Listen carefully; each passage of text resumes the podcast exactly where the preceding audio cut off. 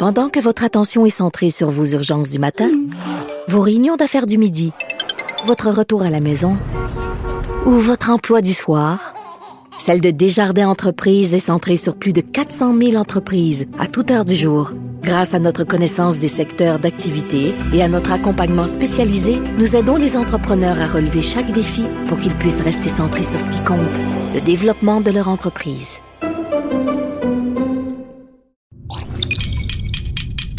Cube Radio. Attention, cette émission est laissée à la discrétion de l'auditeur. Les propos et les opinions tenues lors des deux prochaines heures peuvent choquer. Oreilles sensibles s'abstenir.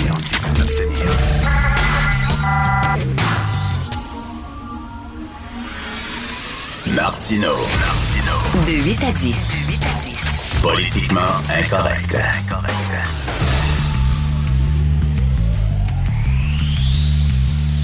Cube Radio. Alors bonjour, merci d'écouter Cube Radio est politiquement incorrect. Alors, euh, comme je l'ai dit tantôt à Benoît Dutrisac, je suis allé voir Joker ce week-end. Si vous aimez comme moi euh, le cinéma am- américain des années 70, pour moi c'est l'âge d'or du cinéma. C'est vraiment mes films préférés.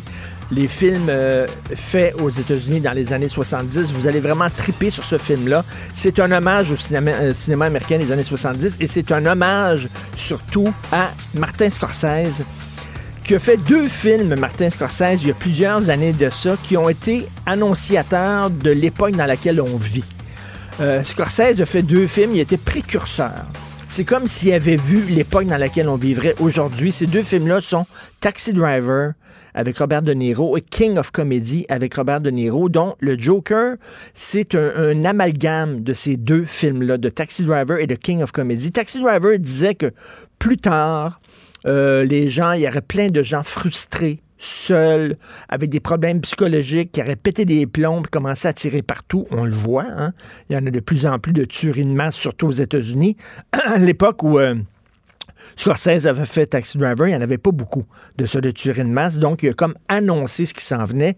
Et dans King of Comedy, c'est l'histoire d'un loser qui rêve d'être connu, qui est prêt à faire n'importe quoi pour passer à la TV. Et regardez, dans l'époque dans laquelle on vit, euh, tout le monde va avoir non son 15 minutes de gloire, mais son 15 mois de gloire, sinon son 15 ans de gloire. Les gens sont prêts à n'importe quoi pour passer à la télévision. Donc, c'était des films un peu précurseurs. Et de Joker, c'est comme un hommage qu'un cinéaste à Martin Scorsese que- qui a vu avant tout le monde le monde dans lequel on vivrait. Donc, un monde obsédé par les célébrités, un monde euh, violent, un monde chaotique, un monde anarchique. C'est un film noir, sombre, dark, sans la moindre petite lueur d'espoir. C'est un film sur la folie du monde. On va en parler un peu plus tard dans l'émission avec le réalisateur Simon Olivier Fecteau. Mais là, les gens qui disent c'est épouvantable ce film-là, puis c'est- on, on fait d'un fou euh, assassin un héros. Comment, s'il vous plaît, c'est un film. C'est rien qu'un film. Qu'est-ce que vous voulez qu'on fasse au cinéma? Seulement des, des gens inspirants. Alors, ce serait seulement des quoi? Des, euh, des, des, des, des- petits personnages cute, des dessins animés, des, des, des, des, licornes. voyons donc, c'est le fun aussi que le cinéma euh, explore justement ces zones d'ombre, puis la société dans laquelle on vit, qui est une société de fous une société capotée où des manifestations virent à l'anarchie avec des black blocs. On sait même pas pourquoi ils manifestent, puis ils foutent le feu partout, puis à la fin, le Joker se ramasse comme un genre de leader d'un gros mouvement de contestation qui va nulle part, puis qui savent même pas contre quoi ils contestent, contre quoi ils manifestent. C'était vraiment un film sur l'anarchie du monde très, très, très bon. Un vrai film d'auteur. Donc, je vous encourage à aller le voir. Je suis allé le voir avec mon fils de 11 ans, je le sais, mais bon, OK, je vais me faire taper dessus. Ce soir, Andrew Shear, euh, c'est sa chance de tirer son épingle du jeu parce qu'il n'a pas impressionné personne. Cela dit, je pense que les radis sont cuits, les carottes sont cuites, comme on dit, parce comme on dit, parce qu'il a besoin du Québec. Et on peut pas dire qu'il a vraiment euh, réussi à enthousiasmer les Québécois lors du face-à-face. En tout cas, ce soir, il va peut-être se reprendre. Andrew Shear, j'ai écrit ça ce week-end. Euh, il y a un auditeur qui euh, m'a envoyé ça. je ne l'avais pas vu, puis on dirait que c'était oublié de tout le monde, mais parce qu'on dit Andrew Scheer, il y a des convictions personnelles religieuses, puis il est contre l'avortement, puis les gens disent, ben oui, mais c'est des convictions personnelles. C'est pas parce que tu es contre l'avortement que si tu deviens premier ministre, nécessairement, tu vas réouvrir le dossier. Lui-même le dit, je veux pas toucher à ça, blablabla. Sauf qu'en 2010, Andrew Scheer, il a organisé une réunion entre l'Opus Dei et, et des députés donc, on ne parle pas d'un gars qui a rien des convictions personnelles. On parle d'un gars qui fait du prosélytisme, d'un gars qui essaie d'embarquer des gens dans sa gang. il, a fait rencontrer des députés et, des, gens de l'Opus Dei. L'Opus Dei, je ne sais pas si vous le savez, mais c'est une, secte, vraiment de crinquer. Et moi, je connais quelqu'un qui a été de nombreuses années dans l'Opus Dei. Il fallait qu'il donne son NIP et l'Opus Dei se servait prenait 80-90% de son salaire, lui laissait de quoi juste survivre. Euh, il vivait dans une maison dirigée par le DI.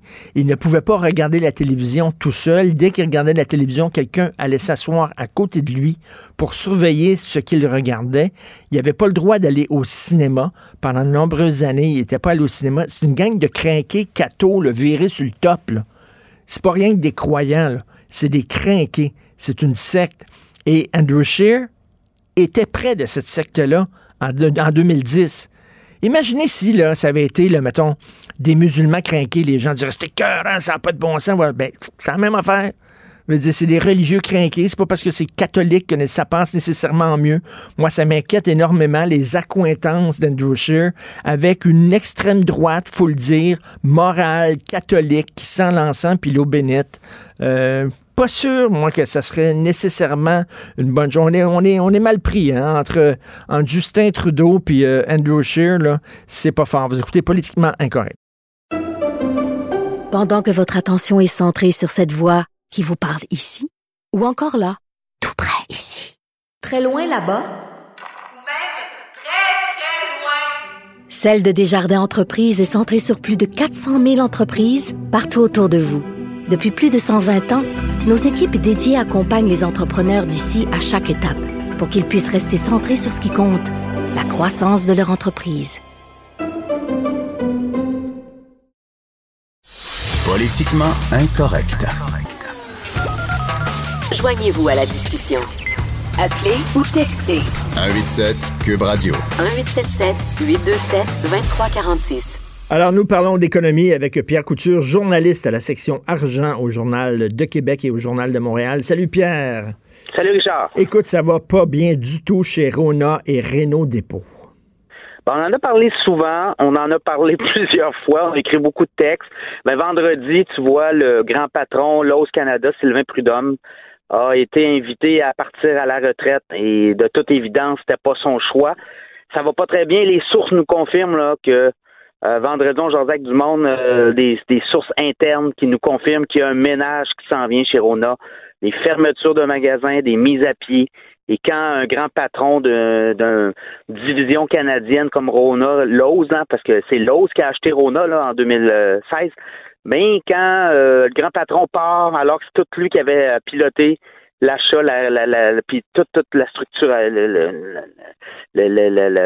toute l'organisation ben c'est pas des, des, signes encourageants. Alors nous, ce qu'on nous dit, là, préparez-vous chez Rona et nos dépôts, là, ça va brasser dans les prochains mois et euh, ça fait suite à des résultats très, très décevants.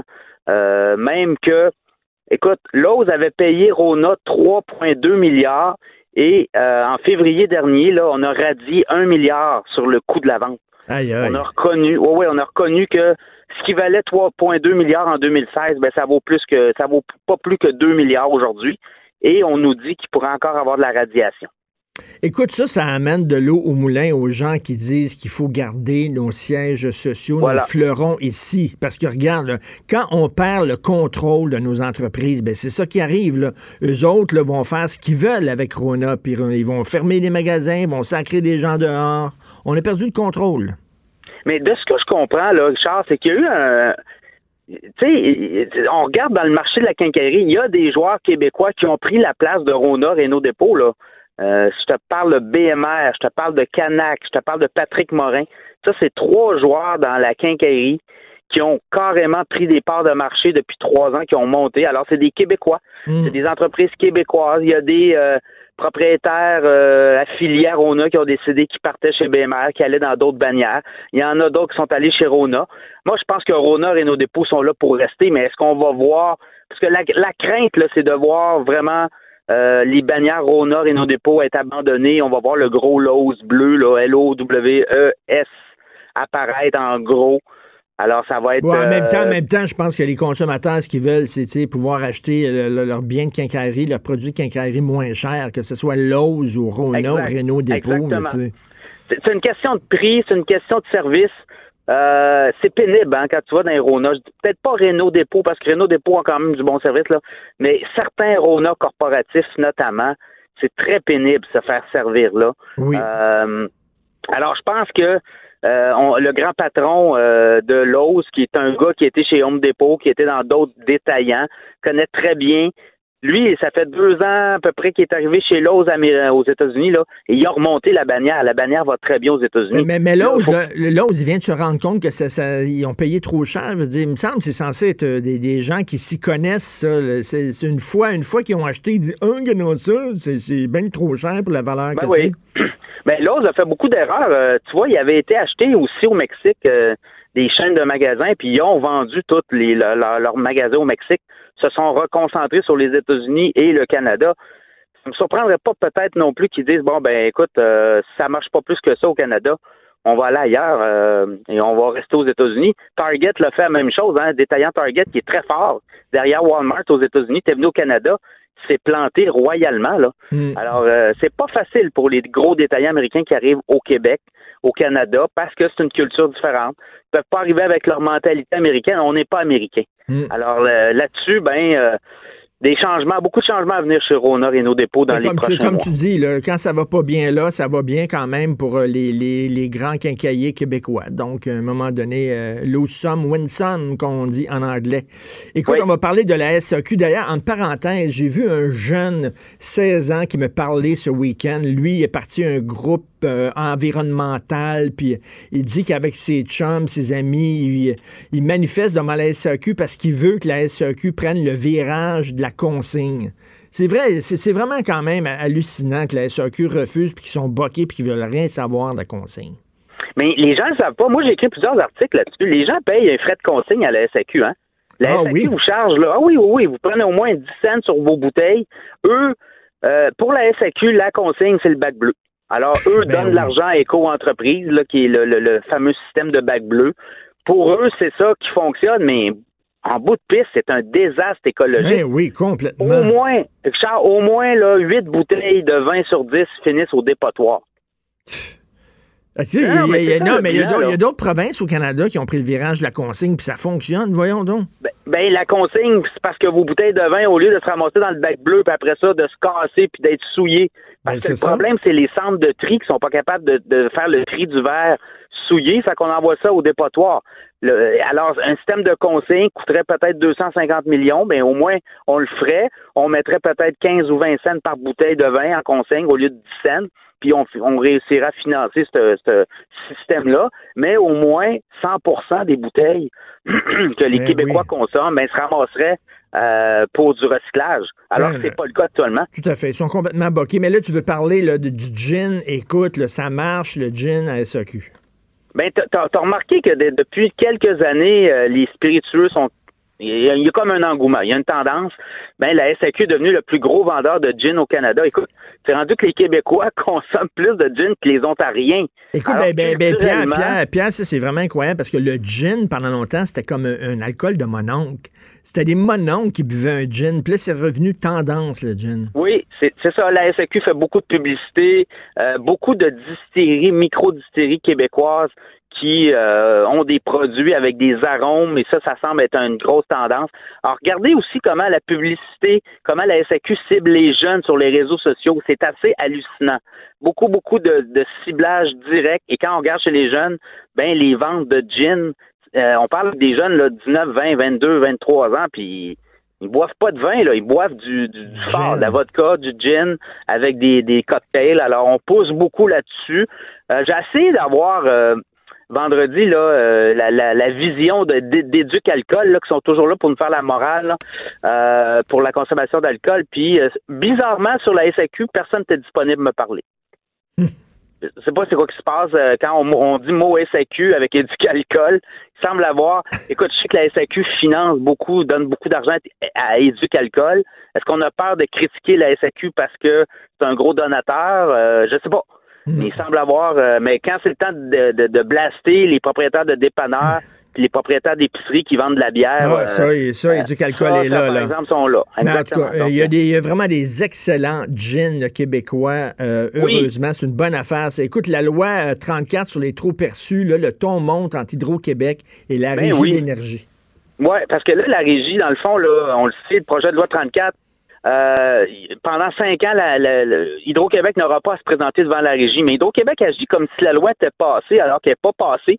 Et là, il y a des intervenants qui veulent que Hydro dépose devant la régie de sa cause tarifaire pour la, prochaine année, mais Hydro non, non, attends une minute, là.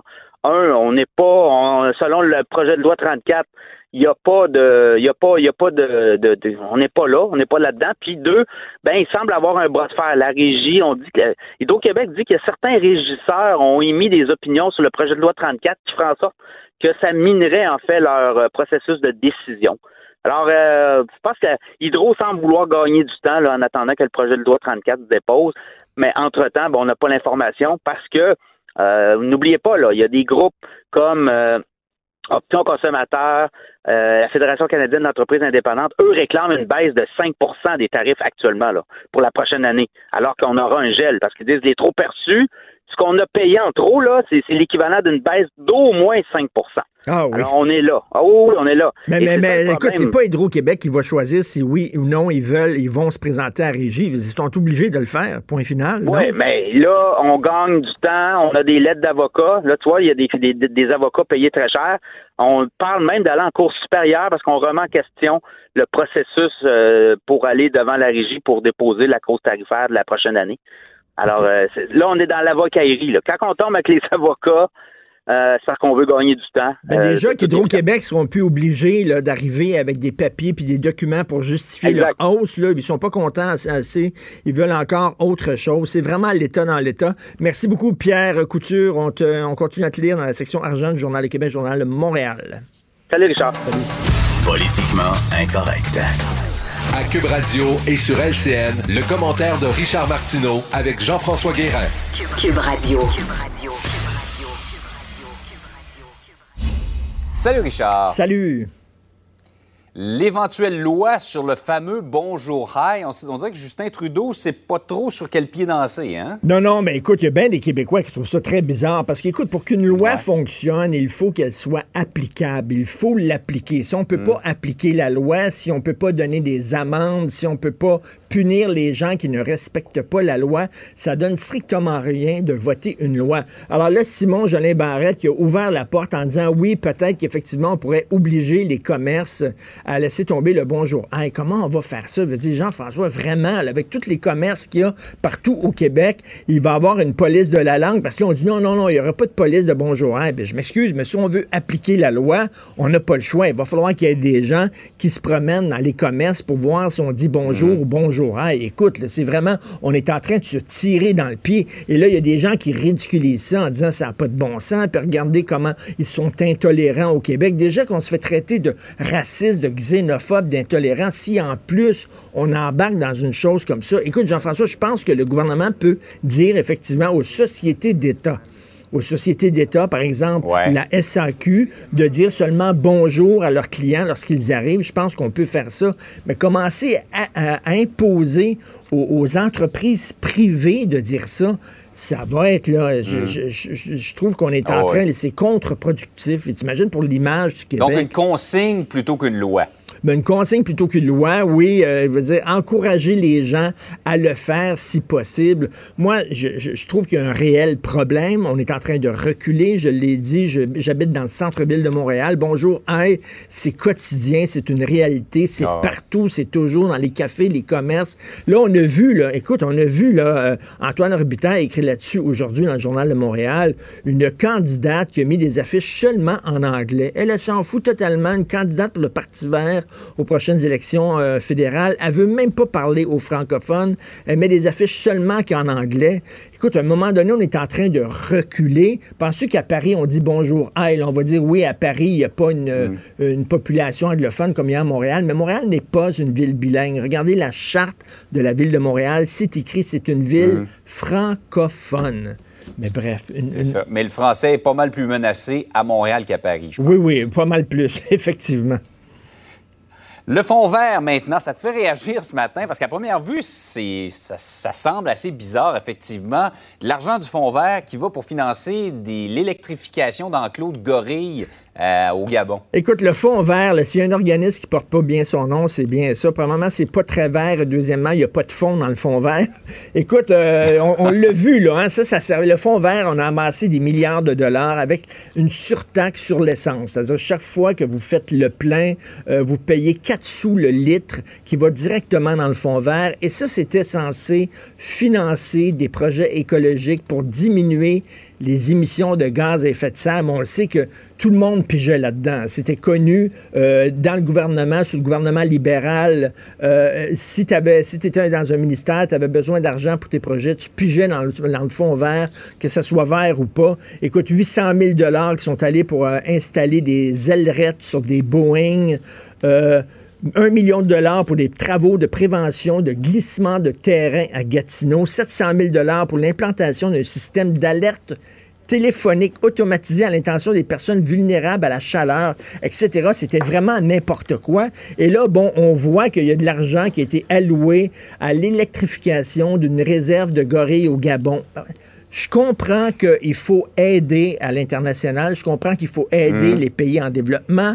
Et les gorilles, ça fait partie du patrimoine mondial. C'est une espèce en voie de disparition. C'est important que, bon, on les protège. On peut comprendre ça. Puis en plus, bon, c'est pas des sommes énormes, là. On parle de 148 000 Reste que, regarde, ce week-end, il y avait un excellent dossier euh, dans le Journal de Montréal, le Journal de Québec, sur les cours d'école.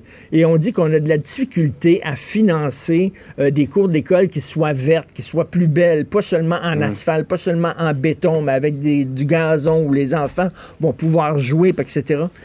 C'est de l'argent qui aurait pu aussi aller là. là. Je dis pas qu'il faut tirer à la plug sur les projets internationaux, mais on regarde, là, en plus, euh, ça, ça menait nulle part, ce projet-là, pour l'électrification d'une réserve touristique de gorilles au Gabon. Puis là, les gens ont de la difficulté à dire, mais pourquoi moi je paierais ça exactement pour ça, alors qu'on a des besoins ici au Québec? Bref, une autre question sur le fond vert. C'est 148 000 mais tu sais, c'est avec des 148 000 qu'on finit par faire des millions, finalement. Donc, euh, Belle façon de le résumer. Hey Richard, bonne journée. merci, bonne journée. Good day. Salut. Martino, le seul qui peut tourner à droite sur la rouge à Montréal. Politiquement incorrect. Mais c'est politiquement correct de l'écouter. Alors, j'en parlais à Andrew Scheer, là, qui est non seulement euh, catholique avec des convictions personnelles, puis j'ai aucun problème, je ne suis pas contre les croyants, mais sauf que là, lui est accoquiné avec l'Opus Dei. Là, c'est une autre affaire. Le Puce c'est une gang qui font du prosélytisme. C'est des gens euh, qui ont beaucoup d'argent, euh, qui, eux autres, euh, combattent bec et ongle l'avortement, entre autres. Tu sais que Andrew Scheer a des convictions, ça me fait rien, mais qui s'associe avec des gens comme l'Opus Dei, qui, eux autres, veulent euh, imposer euh, euh, un peu leurs idées. Hum, J'ai un peu de difficulté. Puis c'est une secte pour moi, là, l'Opus Dei. Nous allons parler avec Alain Pronkin, spécialiste des religions, des questions religieuses. Salut Alain. Oui, bonjour Richard. L'Opus Dei, explique-nous c'est quoi. Ça vient d'où, ça? L'Opus Dei, c'est récent dans l'histoire de l'Église. Ça a été fondé par, maintenant, il a été canonisé, José Maria Escriva de Balaguer. C'est un Espagnol qui est né au début du siècle 1902. Il est décédé en 75. Et lui, il a dit qu'il avait eu une vision. Euh, sa mission, c'est de créer l'Opus Dei. Opus Dei, ça veut dire Opus, c'est l'œuvre de Dieu. OK. Et il fonde une organisation pieuse dans un premier temps dans les années 25 en Espagne. Mais lui, il est inspiré un petit peu avant Vatican II et par Vatican II par les laïcs. Donc lui, il dit, l'Opus Dei, l'œuvre de Dieu, va être d'abord fait par les laïcs. Donc c'est une organisation qui actuellement a à peu près 90 000 membres sur la planète, avec seulement 2000 prêtres. Les autres 88 000 membres, c'est un peu comme il y, a deux, il y en a deux types une qu'on appelle les numéraires, puis l'autre les, euh, les j'allais dire les plurinuméraires, mais c'est les supernuméraires. C'est-à-dire quoi? Les numéraires, là, pour faire une image simple pour nos auditeurs, c'est un peu comme des frères. Tu sais, il y avait, dans le temps, on avait des organisations religieuses, il y avait des frères, mmh. et les frères, ce qu'ils font, c'est qu'ils vivent en communauté, ils font un vœu de célibat, puis ils mettent tout l'argent en commun. Donc, ça, on a ça dans le plus DI. Fait que ce sont des laïcs qui font vœu de célibat et qui vivent un peu comme des frères. Donc, ils prennent tout le revenu puis ils mettent ça ensemble, puis ils vivent dans une communauté. Le gars que je connaissais qui était dans le PUSDI, c'est ça qu'il faisait. Lui, il était dans une maison, dans une communauté. Puis d'ailleurs, hein, ces gens-là portent le célice. Oui. Hein, c'est-à-dire, ça, euh, c'est la petite, c'est comme la petite chaîne en, métal qui te serre autour de la cuisse, qui te fait mal pour te rappeler les souffrances que Jésus, a endurées. Fait que toute la journée, quand tu marches, ça te fait mal à la jambe, ça te fait mal à la cuisse, puis ça te rappelle que. Un, petit, peu. Mais ça, c'est 20% de leur membre. L'autre 70% c'est des laïcs qui fonctionnent dans la société de tous les jours. Bon, ils ont plus de règles. On va à la messe, on fait nos prières, on se retrouve ensemble et qui, eux, vont donner ce qu'ils peuvent, évidemment, à l'organisation. Mais la caractéristique, c'est qu'on s'intéresse toujours euh, aux universités. Ben, C'est-à-dire que quand on fonde une, pas une école, mais un, endroit, un, centre, c'est toujours près d'une université. Et au, au Québec, ben, bon, on va y aller pour le Québec, là, on va y aller pour Montréal. Euh, c'est Jacques Bonneville qui a été le premier Canadien à faire partie de l'OPUSD. Ça remonte juste à 1955 ou 57. C'est pas des vieilles organisations établies depuis 100 puis 200 ans. Et lui, il est décédé récemment, il avait 90 ans. Fait que lui, il a ouvert ça près de l'Université de Montréal, sur la rue Plantagenet. Après ça, il y a une femme euh, qui, en a fondé une autre, euh, toujours toujours dans, près de l'Université de Montréal, euh, dans les années 59, Madame Annie Sioui. Et elle a travaillé comme secrétaire dans un hôpital à Montréal. Et c'est là que je dis toujours, oui, c'est beau faire une loi sur les signes religieux, mais il ne faut pas aussi que les croyances viennent altérer ou aller à l'encontre de directives du gouvernement. Je mmh. On sait que le principe, les femmes ont droit d'avoir un avortement au Québec et mmh. au Canada. Bon, si on met des bâtons dans les roues par des procédures, on peut mettre de côté ce droit inaliénable que les femmes ont de d'avoir un avortement. Et c'est ça qu'il faut voir. Est-ce que les croyances des gens qui travaillent dans les hôpitaux dans la direction peuvent aller en l'encontre de ces droits-là? Et ça, c'est vraiment capital. Il faut le voir un peu partout. Il faut le voir dans les pharmacies, parce que tu as des pharmaciens qui vont dire Ah non, moi, je donne pas la pilule du lendemain pour mes croyances religieuses. Donc, c'est tout ça qui est important. C'est pas juste le signe religieux, c'est un petit aspect, mais il faut pas que la religion vienne euh, empêcher à des citoyens vulnérables d'exercer des ben, droits. c'est ça, parce que tu peux, tu peux être un craqué de religieux sans porter de signes religieux ostentatoires. Et Alain, Alain, je reviens là-dessus, là, euh, euh, sur les universités. Le plus des, c'est un peu comme les francs-maçons, c'est-à-dire que c'est de, de, recruter des gens qui ont, qui ont une certaine culture, qui ont des études supérieures, qui occupent des postes importants et influents au sein de la communauté, de la collectivité. Comme ça, ils peuvent ils peuvent un peu euh, faire, euh, faire la promotion de leurs idées dans, dans leur milieu de travail, dans leur milieu d'études, etc. C'est comme ça, le PUSDI. Oui, mais il faut faire attention. Le PUSDI est beaucoup plus concentré, disons, en Espagne et en Amérique du Sud. Au Canada, on parle d'environ 600 membres. Au Québec, on parle d'environ 200 personnes. Mais, ils n'ont pas le droit de dire qu'ils sont membres de l'OPUSDI. Hein? Ben, il y en a qui le font d'autres qui le font pas. Moi, je pense que c'est libre à chacun de le dire. Moi, un moment donné, je donnais une conférence dans un sous-sol d'église. Puis on, sur l'islam, en plus, vous donnez des bases de l'islam, bon, euh, les piliers, tout ça. Et un moment donné, il y, en a un qui va dire, moi, je suis monsieur tel, puis il dit, je suis membre de l'Opus D. OK, il te le dit. Il te le dit. Oui, oui, moi, moi ça, ça, ça changeait rien sur mon exposé, là. Puis j'ai continué mon exposé. Mais, euh, juste pour voir, euh, bon, on a des centres à Montréal, c'est depuis 57. Québec, il y en a un depuis 64. Puis là, on va le voir dans le reste du Canada. Toronto, 81. Ottawa, 89. Vancouver, 97. Et Calgary, 2011. Donc, c'est récent. Et juste pour donner une petite idée de comment les universités sont importantes, même l'archevêque de Vancouver a placé l'aumônerie de l'université Simon Fraser, je me souviens jamais si Simon Fraser c'était à Vancouver ou à Victoria, entre les mains d'un prêtre de l'Opus Dei. Ça, ça s'est fait en 97. Au Québec, on a une paroisse, euh, la paroisse Saint-Ambroise à Montréal, que le cardinal Turcotte a confiée à l'Opus Dei. Ah oui, mais écoute, est-ce qu'ils ont beaucoup d'argent, l'Opus Dei? Euh, il semblerait que oui, mais ça, on ne le saura jamais parce qu'ils sont toujours impliqués parce que le, le, livre et le film Da Vinci Code a donné, d'après moi, une fausse image de l'Opus Dei, là. Mais euh, il s'agit de voir au niveau des tentacules financières parce que c'est toujours des on dira puis des cas on pense qu'ils ont financé la banque, on pense qu'ils ont financé ci, on pense qu'ils ont sauvé telle chose, mais c'est toujours des camps du puis des oui Mais c'est leur mission, là, à la base, la mission de l'Opus Dei, c'est de quoi? C'est de faire la promotion des valeurs chrétiennes. Oui, ça c'est certain. Mais des valeurs chrétiennes qu'on pourrait qualifier euh, conservatrices. Oui. Euh, Donc, anti-avortement, entre autres. Euh, mais ça, tous les évêques, tous les cardinaux, tous les prêtres ben sont contre l'avortement. Mais il y a une façon de le faire et une façon de le dire qui peut être différente de entre les différents prêtres. Donc, Kendra Scheer, a organisé une rencontre entre des députés et le PUS DI. C'est qu'il il fait quasiment du prosélytisme. Je ne sais pas s'il fait du prosélytisme, mais ça veut dire à quelque part, il est d'accord avec leur mission. Parce mm. que est-ce qu'il l'a fait avec toutes les autres congrégations religieuses qui existent. Pourquoi est-ce qu'il a choisi celle-là? Ben Surtout que celle-là, on, pense toujours qu'il y avait des liens avec Franco sous le franquisme, qu'il y avait des liens avec Pinochet sous euh, Pinochet au Chili. Euh, ils ont toujours une réputation, mais jamais publiquement ils vont dire oui, on est en lien avec eux autres ou non, on ne l'est pas. Il y a toujours cette fameuse ombre-là. Mais euh, plusieurs s'entendent à dire bon, c'est une organisation économiquement puissante, mais d'autre part, tu beau être économiquement puissant, mais si tu as 200 membres au Québec, euh, tu en avais ben une candidate, c'est vrai, il y avait une candidate du Parti conservateur dans les années euh, sous euh, M. Harper, celle de Saint-Bruno. Oui, oui, oui, qui était ouvertement pour le PUSDI qui était membre de l'Opus Oui, donc, il y a une frange au sein du Parti conservateur qui est vraiment une frange catholique, morale. Bref, sa, soutane dépasse un peu à, M. Scheer. Merci beaucoup, Alain, d'avoir pris le temps de nous parler. Bienvenue, Richard. Merci, Alain Pronkin. Tout le temps intéressant de lui parler, spécialiste des questions religieuses.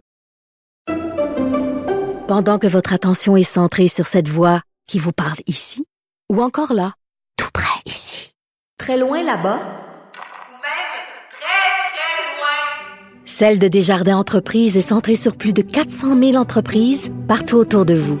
Depuis plus de 120 ans, nos équipes dédiées accompagnent les entrepreneurs d'ici à chaque étape pour qu'ils puissent rester centrés sur ce qui compte, la croissance de leur entreprise.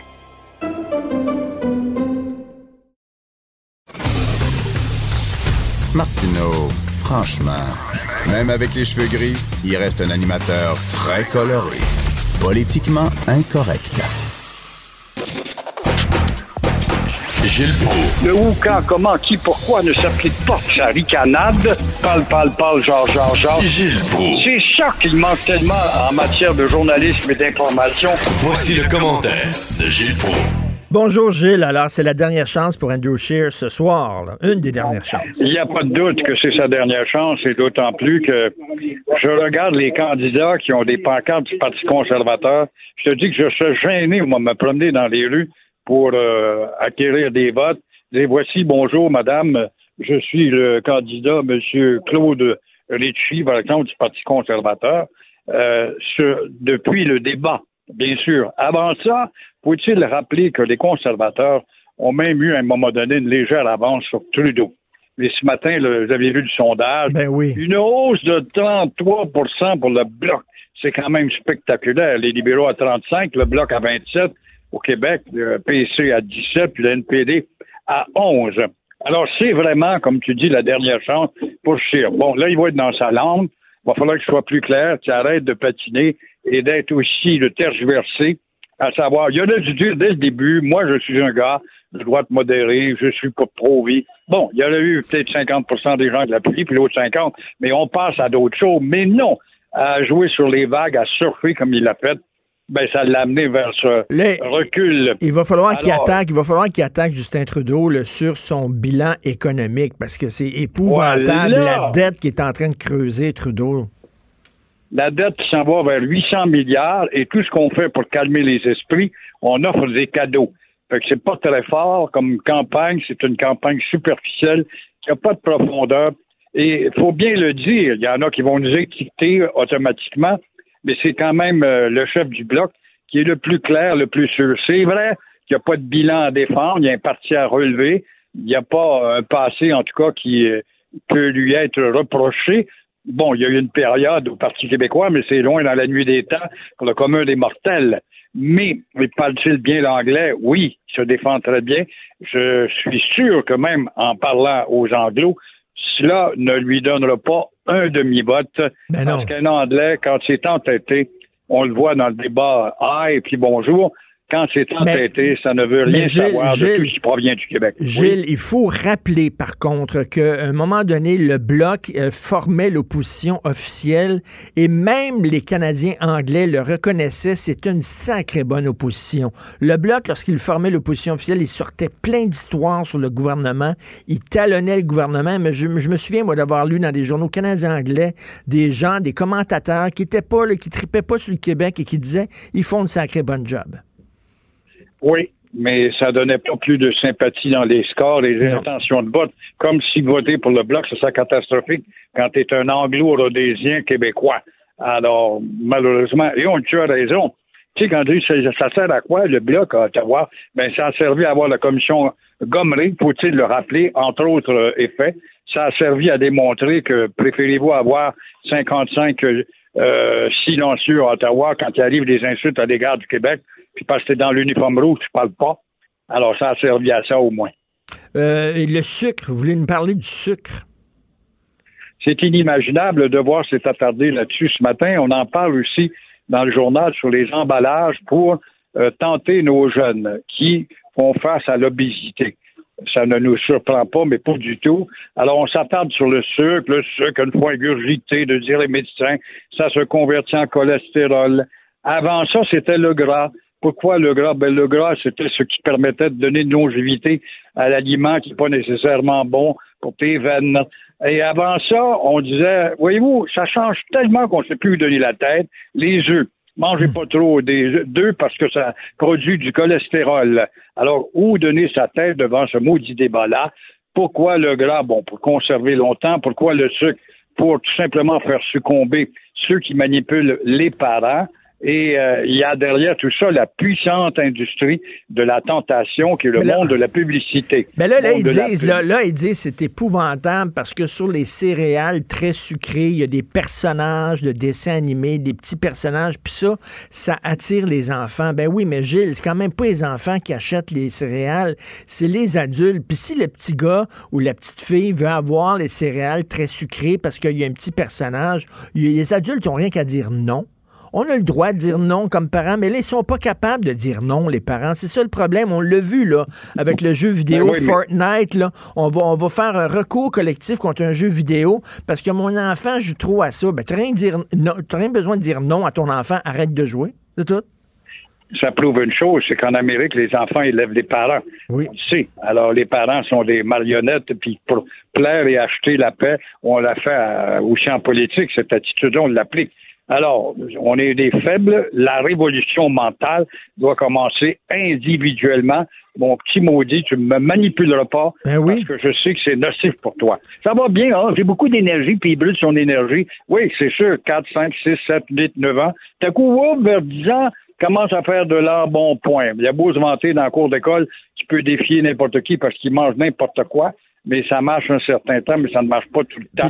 Alors, la révolution individuelle, et euh, rigoureuse. Là, ils disent, là, ah, utiliser ces mots-là. McDo puis les autres de fast-food, ça n'a pas de sens. Ils attirent les enfants avec des clowns puis avec euh, des, euh, des parcs d'attractions dans leur restaurant ah puis avec des avec des glissoires puis bon, ben oui, mais il n'y a rien qu'à dire non. On va y aller une fois de temps en temps chez McDo, mon fils, mais on n'ira pas là chaque semaine. C'est pas bon pour ton poids puis ça vient de finir. Il faut qu'à un moment donné, les parents agissent comme des parents et pas comme des amis mais mettre euh, l'industrie de la pub au pas, c'est fort bien qu'ils vont rentrer avec un avocat là-dedans, la charte des droits. Fait que c'est un débat qui finira jamais.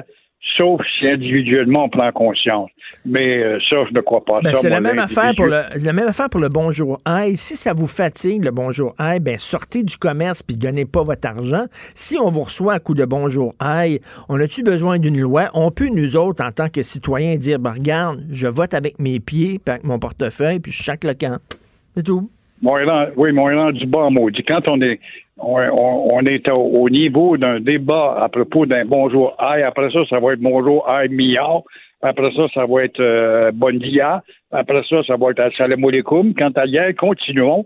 Et puis quand je vois ces fous qui sont fait aller hier, après quatre mois d'adoption, des citoyens, des politiciens, des politiciens qui n'attirent pas quatre votes, qui s'opposent toujours parce qu'ils parlent d'atteinte, puis ils disent toujours que si n'avait pas la loi 21, on serait vraiment une société rassembleuse. Oui, à la condition qu'on n'impose pas le français, on va être rassembleur, il n'y a pas de doute. Puis quand j'ai entendu Trudeau dire ben moi, je suis pour les deux langues. On a toujours défendu les deux langues comme s'il était possible de mettre le français sur le même pied d'égalité que l'anglais au Canada ou en Amérique du Nord. Alors, s'il est pour le français, quand est-ce que tu as déjà entendu Trudeau se porter publiquement à la défense du français, que ce soit au Canada ou au Québec, peut-être au Canada. Ben, regardez, regardez, regardez, sa, regardez sa chanson là, qui était tout croche là, en français, là, avec des, des, des paroles tout croche, s'en foutait totalement.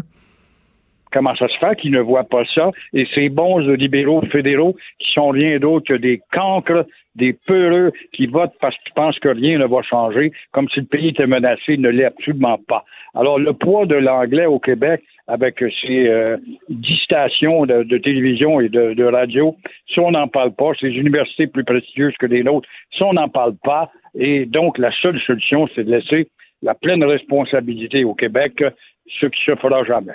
Ben, les jeunes, ils s'en foutent du bonjour. Hein? Pour eux autres, là, ils voient pas le problème. Euh, moi, j'ai des enfants, ils ont dans vingtaine, mes filles, puis ils disent c'est quoi le problème qu'on se fait accueillir par bonjour? Hein? C'est correct, c'est ouvert, c'est gentil pour les touristes.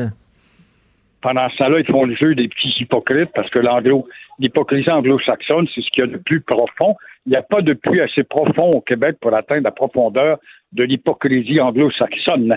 Je suis moi-même dans un Tim Horton où je te parle, d'où je te parle, à Verdun. La petite en arrière, je vais avoir une toast avec beurre d'arachide. Euh, number four, number the toast are ready. Qu'est-ce que ça celle-là? Je dis ça à la québécoise.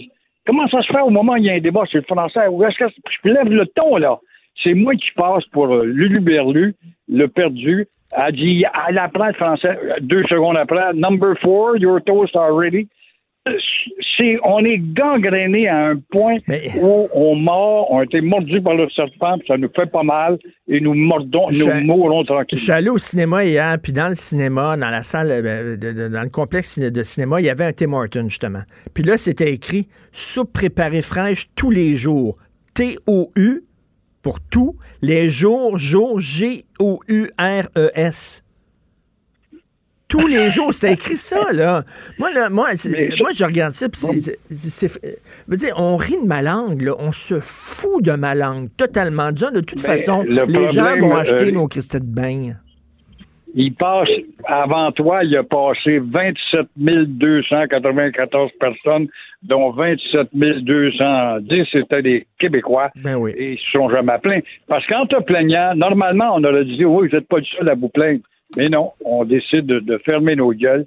Dans un ou l'autre, ça me Ben oui, ma femme s'est plainte. Elle dit, voyons donc, c'est mal écrit. Puis la fille a dit, ah, en regardant ça, oui, c'est mal écrit. C'était la première fois que quelqu'un se plaignait. Il y avait plein de francophones qui allaient acheter leur Christie de Bank, qui voyaient ça tous les jours, J-O-U-R-E-S, puis qui s'en foutaient totalement.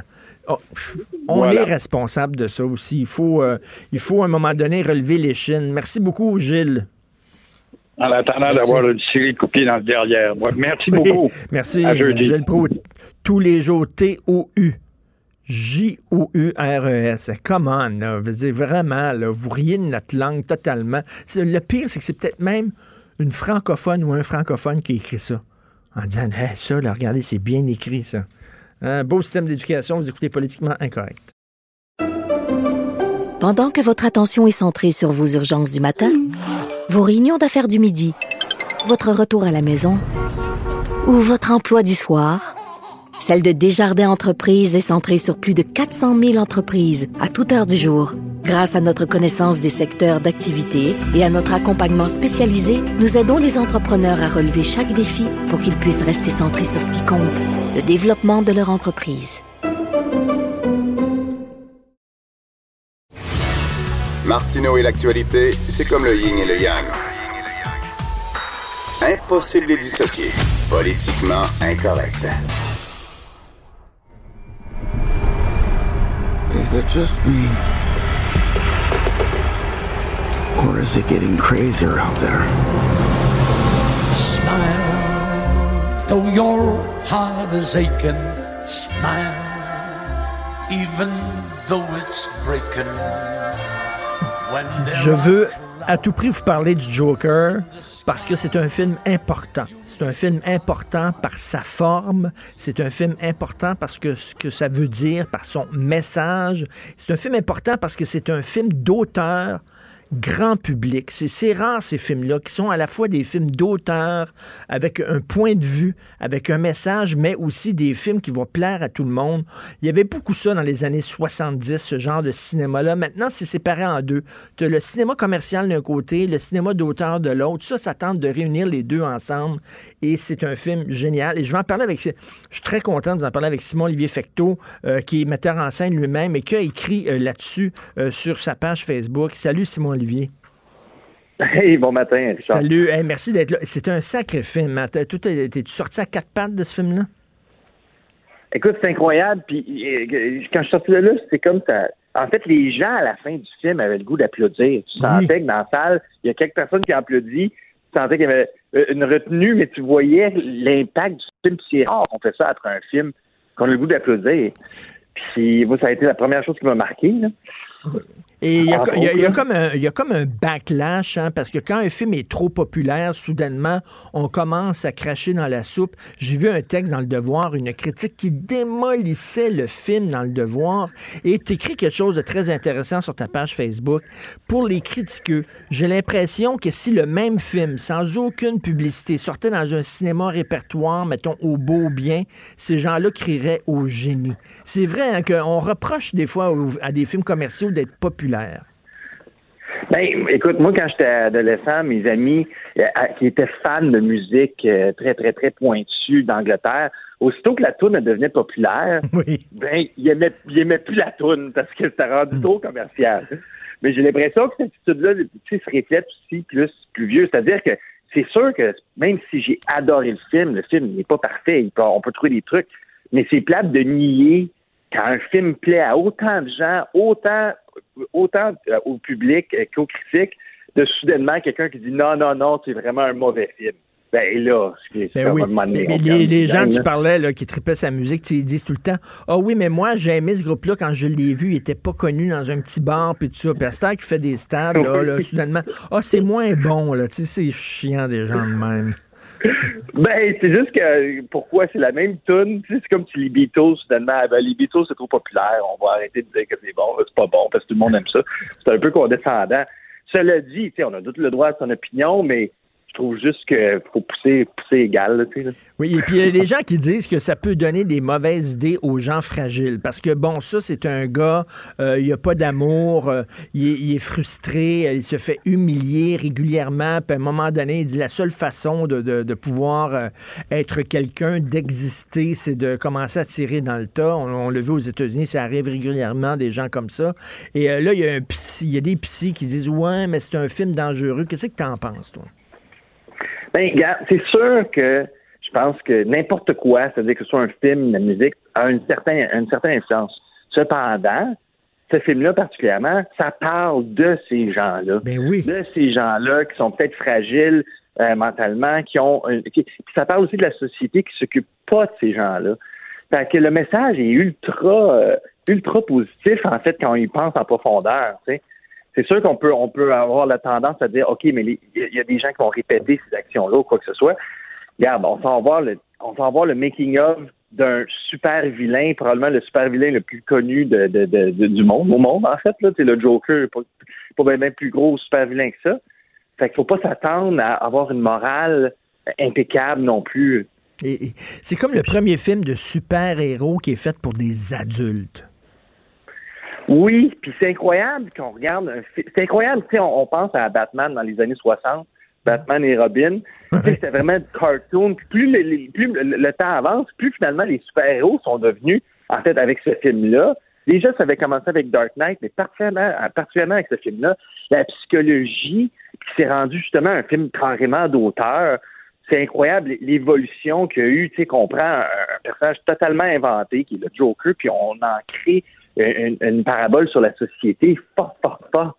Euh, non, non, c'est vraiment, c'est vraiment un saut, je trouve. C'est vraiment comme une, une- on vient de franchir une étape avec ce film. Et qu'est-ce que qu'est-ce que ça, ça te dit, ce film-là, sur notre époque? C'est un film sur la folie de notre époque. Là. On comprend plus rien des fois. On regarde, là, on regarde dans, lequel- dans l'époque dans laquelle on vit, puis on dit, coudon, les, les, les fous ont pris le contrôle de l'asile. Ouais, je, je pense que ça, ça, ça dit ça.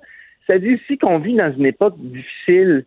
C'est-à-dire que les, les- l'injustice est difficile, que, que la pauvreté c'est difficile, que, que de, de- de- que l'arrogance, c'est difficile de prendre l'arrogance des gens des fois qui ont, qui ont énormément de, de, de pouvoir. Puis je pense que c'est- un mélange de ça et de vengeance. C'est le côté vengeance ultimement que tu dis ben on peut pas se venger comme ça, c'est pas comme ça que la vie euh, fonctionne. Mais c'est vraiment dur quand t'as pas le vent dans le dos là, dans la vie. C'est ça, puis c'est- le petit monde qui se venge. Comme euh, Robert De Niro là-dedans, il joue le rôle de comme un Johnny Carson ou un Jay Leno ou un David Letterman, un animateur de talk show qui rit des gens, en fait, qui, qui rit du petit monde, que, que lui, il est dans, dans son petit studio climatisé, qui sort très peu de son petit univers, euh, puis qu'il est très riche, très connu, très célèbre. Et là, soudainement, lui se venge de des gens comme ça, de l'arrogance, justement, des gens célèbres et riches. Ah, tout à fait, tout à fait. Puis, on veut pas vendre de, de, mèche pour les gens qui vont aller le voir, mais il le fait de façon très directe. il le fait de façon très directe, puis c'est plate parce que c'est un, geste qui est vraiment négatif, ce qu'il fait, mais pour le personnage, du point de vue personnage, ça, fait du bien. Il y, a, il y a une autre chose aussi qui, est le fun, je pense, dans le film-là, c'est que la morale est justement discutable. Et puis, ça fait du bien d'avoir des films qui sont pas tous dans le même sens au niveau de la moralité. Ça fait du bien d'avoir un gros film comme ça qui, justement, prend un risque de, de passer un message qui est peut-être pas le message euh, correct qu'on est habitué. Ça, moi, je trouve ça fun d'avoir différentes opinions dans le paysage. Mais moi, je le dis souvent, le, le rôle d'un artiste, c'est aussi d'explorer les recoins sombres du monde et de notre inconscient, de notre tête.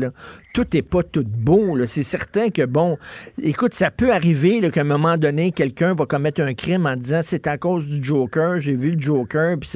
Mais regarde, à un moment donné, un artiste peut pas être responsable de tout ce que les crinqués vont faire à partir de son film. Non, je pense pas. Puis je pense qu'ultimement, puis dans ce film-là, c'est particulièrement euh, clair, c'est que tu sais, l'art, c'est vraiment un reflet de la société. Et puis, c'est, pas quelque chose nécessairement qui force la société. C'est-à-dire que c'est l'écho de ce film-là, particulièrement, c'est l'écho justement de, de souffrance, c'est l'écho d'inégalité, c'est l'écho de, de plein de trucs qui sont en ce moment très, très, très, très pertinents. Et qu'est-ce que tu penses de la, de la performance de Joaquin Phoenix? Il y a des gens qui disent que c'est absolument génial. Il y en a d'autres qui disent c'est over the top, c'est caricatural, c'est vraiment des, des grimaces et tout ça. T'en penses quoi, toi? Écoute, faut le faire quand même pour s'attaquer à un rôle de Joker quand tu as eu Jack Nicholson qui le fait, quand tu as eu Heath Ledger euh, qui le fait, des performances qui ont marqué euh, le monde entier, on s'entend. là. Et puis, tu Joaquin Phoenix qui réussit à arriver à- à- à- avec une nouvelle proposition, puis une, une façon d'expliquer justement le rire du Joker, puis il y a même, il y a même un moment de la danse là-dedans qui rend le personnage encore plus fêlé, mais profond en même temps. Écoute, c'est c'est une- la performance d'une vie. Là. C'est- Ben oui, et- tu sais, la, scène, la scène quand il descend l'escalier là, sur de la musique rock, là, c'est- c'est une scène d'anthologie. Là. Ah, c'est c'est incroyable. C'est incroyable. Puis, puis c'est ça, c'est le personnage sombre dans la folie, mais on est content qu'il sombre dans la folie parce qu'il y avait trop de souffrance avant. Puis toutes, ces, toutes ces, ces, ces couches-là euh, psychologiques, Joaquin Phoenix les fait ressortir de façon magistrale. En fait, si jamais, si jamais il n'est pas nominé aux Oscars, parce qu'on ne sait pas qui peut gagner, mais s'il n'est pas nominé, il y a une question de politique là-dedans parce que c'est c'est indéniable que la, perform- la performance est extraordinaire. Et, et euh, si-tu moi ou si ça peut être vu aussi comme une métaphore de l'Amérique de Trump, les gens qui ont voté pour Trump, c'était souvent des laissés pour compte, euh, des gens qui avaient perdu leur job, qui étaient méprisés par la côte ouest et la côte est des États-Unis, euh, des gens des, du centre des États-Unis, euh, etc., et qui, là, qui ont voté pour un genre de clown qui se crisse de tout le monde, puis que c'est leur idole à eux autres. Il y a comme une métaphore de l'Amérique de Trump aussi dans, ça? Ben, je pense que oui. Puis je pense que tu y a des personnages au début dans un métro qui sont comme des personnages riches, arrogants, qui harcèlent une fille. Et puis, euh, je pense que ces personnages-là particulièrement représentent ce type de famille-là à la Trump ou quoi que ce soit. Alors, que si, tout dépendamment de tes allégeances politiques, il y a moyen de le voir de, de plusieurs angles, le film. C'est pas un film qui, qui, qui dicte nécessairement exactement la façon de penser, mais c'est sûr qu'on on n'a pas le choix de réfléchir à l'Amérique de Trump en ce moment. là. Écoute, en, en- en terminant, là, on sait que tu prépares le, le- prochain bye-bye. Écoute, es-tu tombé sa bonne année, toi? C'est-tu une année incroyable? le bye-bye, il faut qu'il dure trois ans cette année. Là. Ça n'a pas d'allure. Écoute, il y a vraiment, il y a vraiment beaucoup de choses. euh, il y a vraiment beaucoup de choses. C'est- Et, et- et je dois dire que jusqu'ici, regarde, on va toucher du bois, mais jusqu'ici, de notre côté, ça va bien parce que ben, plein d'affaires vont mal. Je ne souhaite pas le malheur à personne. Mais, mais pour nous, ça nous donne du matériel, mais je pense qu'on va avoir un bon show. OK, qui va jouer le, le Joker dans, dans le bye-bye? Tu es en train de se penser? Hey, sais-tu quoi? Je sais même pas. Puis j'ai adoré le film, là. Mais euh, on, on- je sais pas si on va aller dans cette direction-là. Je suis pas sûr. C'est pas fait encore. En tout cas, écoute, tu surfes le vent dans le dos, là, parce que vraiment, l'actualité de ton côté ces temps-ci, on a bien hâte de voir ça. Merci, euh, Simon-Olivier euh, Fecteau, d'avoir pris le temps de, de nous parler. Merci beaucoup. Hey, Et- merci. Et je rappelle aux gens, là, on a fait un devine qui vient souper avec Simon Olivier Fecteau qui est venu. C'était super bon. Allez dans la section balado euh, de, de Cube Radio. Puis euh, il, il était venu super à la maison. Puis c'était vraiment bien. Ses propos sur le milieu du showbiz euh, et tout ça, c'était ça, ça touchait la cible. C'est un gars qui n'a pas la langue dans sa poche. Vous écoutez politiquement incorrect. Pendant que votre attention est centrée sur vos urgences du matin, vos réunions d'affaires du midi, votre retour à la maison ou votre emploi du soir, celle de Desjardins Entreprises est centrée sur plus de 400 000 entreprises à toute heure du jour. Grâce à notre connaissance des secteurs d'activité et à notre accompagnement spécialisé, nous aidons les entrepreneurs à relever chaque défi pour qu'ils puissent rester centrés sur ce qui compte, le développement de leur entreprise.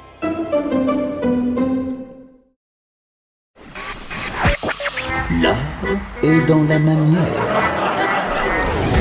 Non, c'est pas de la comédie. C'est politiquement incorrect avec Martineau.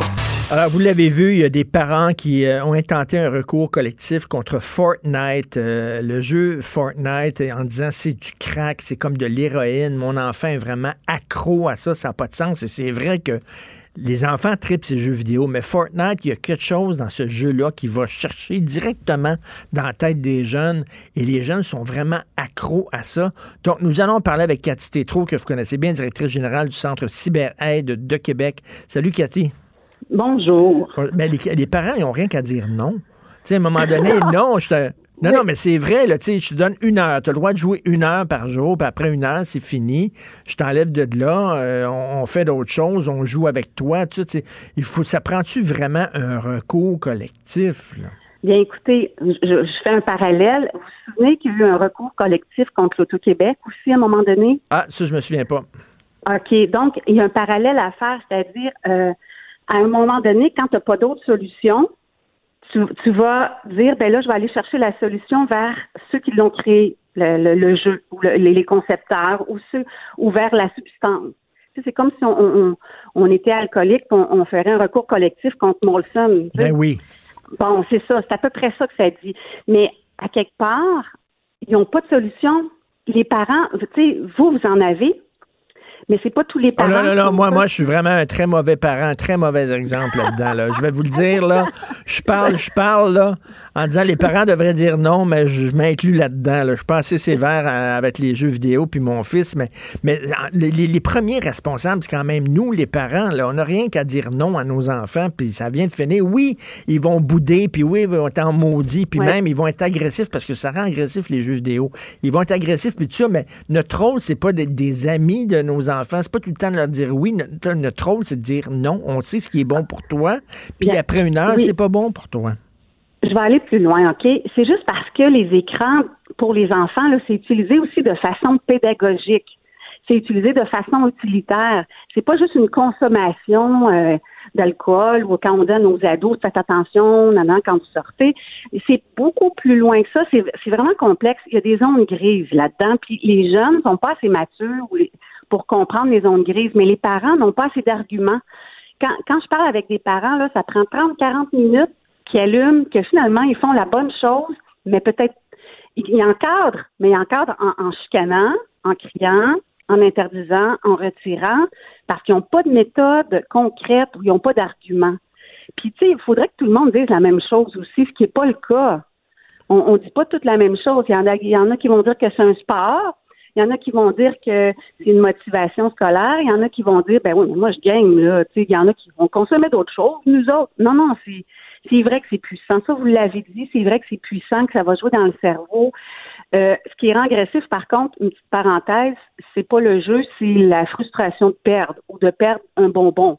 C'est quand on leur retire le jeu. Ça, c'est la frustration. Mais là, il y a des Mais- jeux, là, il y a des jeux qui sont connectés à leurs amis. Là, hier, mon fils jouait avec euh, quatre de ses amis qui étaient chacun chez eux. Puis bon, quand j'étais jeune, on allait dans la ruelle, puis tous mes chums étaient là. Maintenant, c'est plus comme ça. Il y a- hein, on, va, on va au parc, il n'y a plus d'enfants dans les parcs. Ils sont chacun chez eux, connectés. En même temps, c'est ça notre époque. Là. On peut, on peut bien chialer puis dire à l'époque, c'était mieux. Quand, dans- quand on Ouais. était petit, c'était mieux. Mais à un moment donné, l'époque, c'est ça. Oui, mais savez-vous ce qu'il faut prioriser, c'est la santé de nos jeunes. Dans le sens que oh, je m'adapte, il y a des gens qui me disent, ben là, Madame Tétro, arrivé en 2019, j'ai dit, je suis totalement en 2019.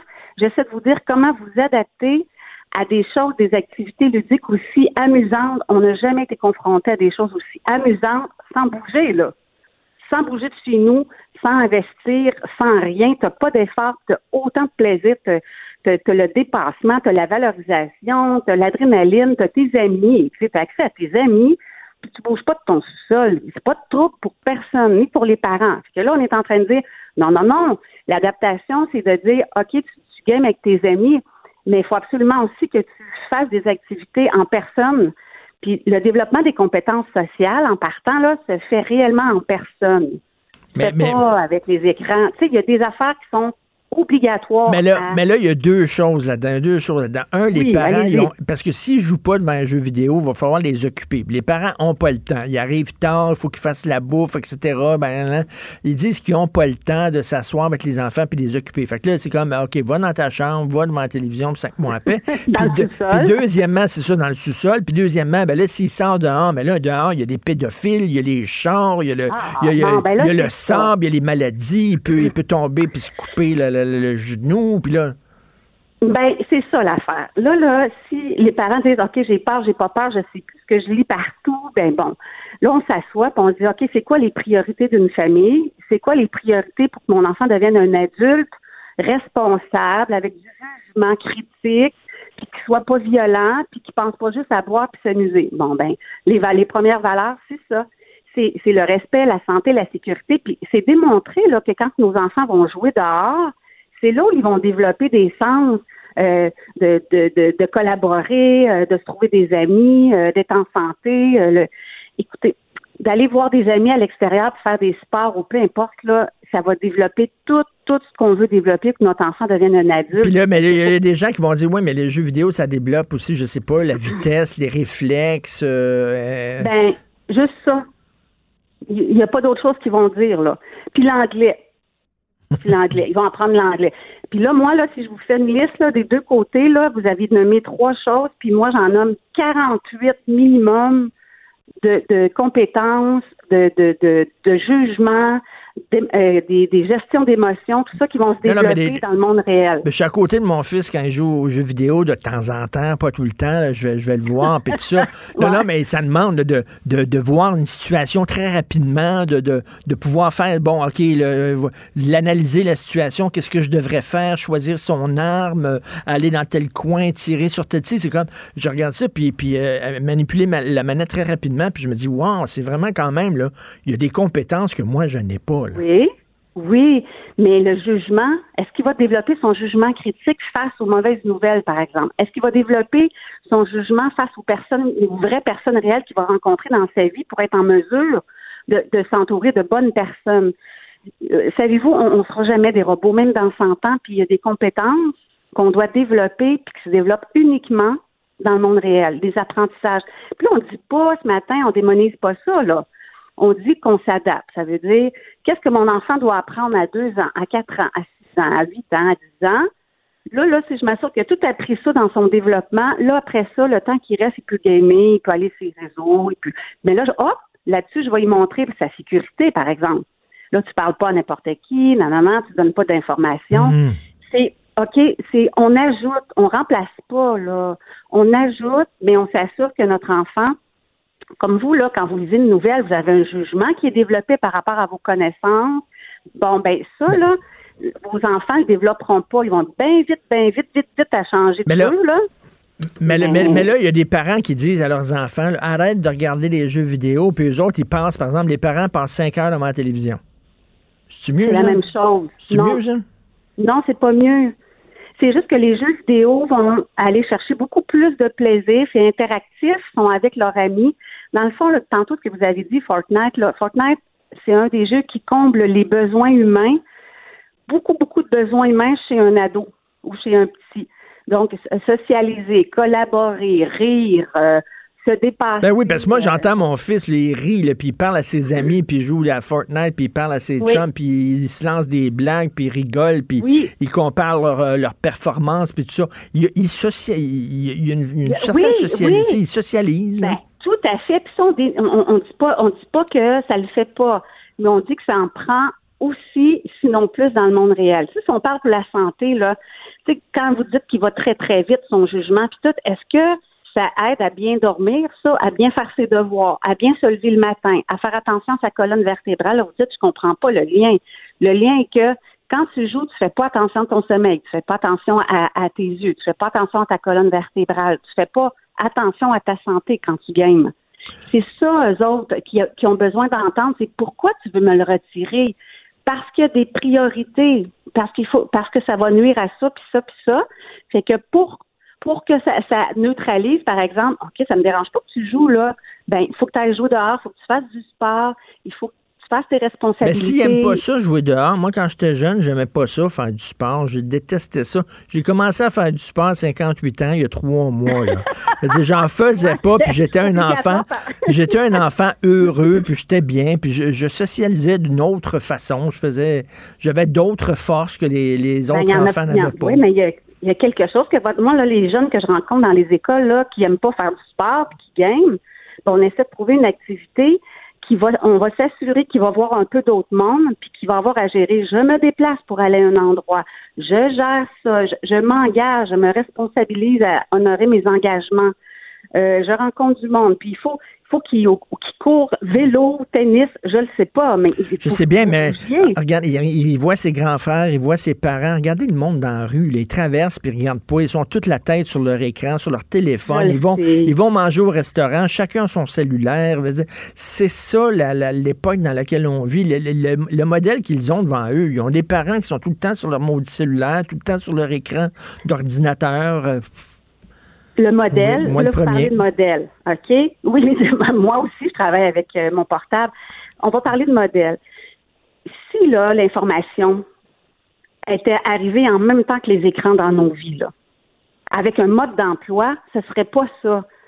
C'est pas ça, l'utilisation des écrans. Il faut qu'elle reste de façon responsable, ludique, agréable, utile. Mais on n'a pas eu ça. Donc, on a développé comme un trop une trop pleine utilisation. Puis au travers de ça, on essaie de dire oui, mais c'est tellement le fun. Oui. Oui, mais c'est tellement utile. Tout à fait. Sauf que le mode d'emploi s'en vient. le mode d'emploi s'en vient. Puis vous savez, là, M. Martineau, ça fait combien de temps qu'on se parle? Mm. que j'en- parle à des petits bouts, mais là, il y a un forum qui s'en vient. Il y a un forum sur la cyberdépendance. Ça, ça c'est génial. Ça va être quand, ça? Euh, ben, on n'a pas encore les dates, mais je sais que c'est le, c'est le ministre, euh, M. Lionel Carman, qui a organisé ça. OK. En- ensuite, euh, le Centre Cyberède a une rencontre au, au cabinet de M. Carman en octobre, bientôt. Le, forum, le forum sur la cyberdépendance, est-ce qu'on va pouvoir le suivre sur notre ordi? Eh ben, je, je- écoutez, c'est très utile. Puis vous allez sûrement, ben, je ne sais pas s'il il va être ouvert au public. Une chose est certaine, c'est qu'enfin, il y a de quoi qui se passe. Et il y, a- il y a un auditeur, il y a un auditeur qui a dit, Marc, qui m'écrit Un jeu vidéo fait vivre des émotions comme jouer dehors. Oui, mais c'est la gestion des émotions qui est pas complète. Ben oui, les jeux vidéo font vivre des émotions tellement. Vous avez raison, tellement. C'est pour ça que c'est le fun. Mais, mais les émotions pour quand là, c'est souvent les plus petits qui tombent cyberdépendants. Regarde, on va aller plus loin. Ok, les plus vulnérables, mettons, euh, timides, euh, sais, qui justement qui font pas des jeux d'équipe parce qu'ils sont timides, sont gênés. Puis c'est pas comme ça. Mais là, ils se retrouvent que ados, ils ont un sentiment d'appartenance en ligne. Puis c'est bien moins difficile à gérer ça que la gêne dans le monde réel. Ben oui. Alors on peut pas on peut pas leur dire Hey mon grand, fais pas de fun. Et il va dire Ben crime, je me suis jamais autant fait de fun là. Ben oui, puis euh, lui, dans la vraie vie, il n'est enlever pas ça. capable de faire du fun. Puis lui, c'est est sa façon. capable. Mais, mais, Voilà. mais et les gens, les, les, les, les parents qui veulent avoir des trucs, vous avez un site Internet, là, CyberAide. Oui, oui, centre euh, cyber-aide.com. Euh, il y a des outils qui sont proposés gratuitement. Il y a d'autres. Il y a un livre que j'ai écrit, mais le livre, là, il est en partie là, dévoilé souvent sur la page Facebook du Centre dont je me sers pour donner des outils gratuits aux parents. Donc, le centre on peut aller sur votre site Internet pour regarder ça sur notre ordinateur, mais bon. OK. non, mais quand même, il faut avoir. Au moins, ça donne des trucs. Merci beaucoup, Cathy. Faites pas ce parallèle-là. Hey, je veux que vous me dites ce que vous dites aux parents. J'ai tellement aimé ça dans votre vidéo. Il faut qu'ils Qu'est-ce disent dit? non. Apprenez à dire non à vos enfants. Voyez tout le monde avec non. Non. On a de la misère avec ça. Maudit qu'on a de la misère à dire non à nos enfants. Merci, Cathy. Merci. Merci. Bonne Merci, journée. Bye-bye. L'art est dans la manière. Non, c'est pas de la comédie. C'est politiquement incorrect avec Martineau. Alors, chaque lundi, nous parlons avec l'essayiste et journaliste Jérôme Blanchet-Gravel. Jérôme, es-tu un addict, toi, de, de- des jeux vidéo? Puis de... Es-tu cyberdépendant? Non, je joue pas aux jeux vidéo. Euh, ma blonde trouve évidemment que je suis un peu trop sur mon cellulaire. Euh, bon, c'est le travail, toi aussi, Richard, Ben peut-être. hein, mais à part ça, non, j'ai jamais été un gamer, entre guillemets. Jamais, jamais. Je dis même pas enfant, même pas adolescent. Euh, Est-ce que, est-ce que, tu- est-ce que tu c'est sur le souffres? sport, ensuite sur dans les livres. Est-ce que tu souffres de, le- du syndrome fear of missing out? On a peur de- qu'il y ait une information qui circule qu'on n'a pas encore lue, qu'on n'est pas à jour, qu'on n'est pas, tu sais. Ah, ben, comme journaliste, peut-être un peu comme toi aussi, essayiste, ça, chroniqueur, euh, là, on veut rien manquer, ça fait partie du métier. Ben. Mais quand même, euh, rien d'obsessionnel. là, On, on essaie de décrocher euh, de temps à autre, n'est-ce pas, Richard? On, a- on essaie. On essaie, mais c'est dur. Écoute, bonjour, aïe. Une loi, comment cette loi-là va être appliquée? Comment on peut appliquer une loi? On va faire le tour de tous les commerces, puis on va, on va voir on comment les gens se font aborder. Voyons donc. On peut pas. Je veux dire, euh, concrètement, juridiquement, euh, on peut pas. Il n'y a pas de sanction. euh, je veux dire. Et, de toute façon, Richard, c'est quoi? On interdit le bonjour aïe. Et ensuite, on permet aux gens s'exprimer en anglais dans le commerce. Non, mais tu vois, je dire bonjour aïe, puis après c'est euh, what do you want?